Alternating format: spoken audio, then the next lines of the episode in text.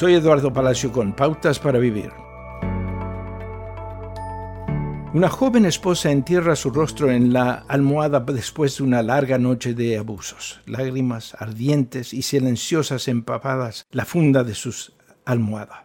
Su anciano vecino ha ido al hogar de ancianos ese día para visitar a su esposa. Ella no lo reconoce y las lágrimas fluyen cuando él se sienta solo frente a un televisor a todo volumen.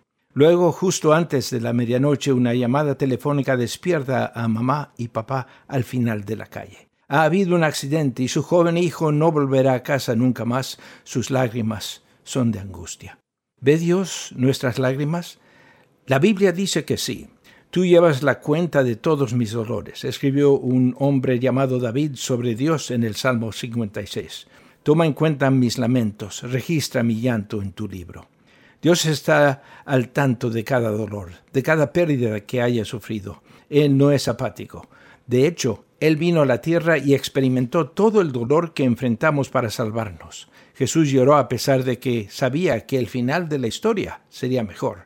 La Biblia dice Jesús ofreció oraciones y súplicas con gran clamor y lágrimas. Apocalipsis 21:4 promete, él enjugará toda lágrima de los ojos de ellos, y la muerte no será más, ni habrá más llanto, ni clamor, ni dolor. No llora solo. Tiene un Padre Celestial que tendrá en sus brazos hasta el día en que enguje sus lágrimas para siempre. Acaba de escuchar a Eduardo Palacio con Pautas para Vivir, un ministerio de Guidelines International.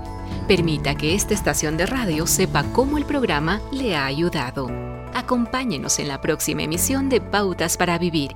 Gracias por su sintonía.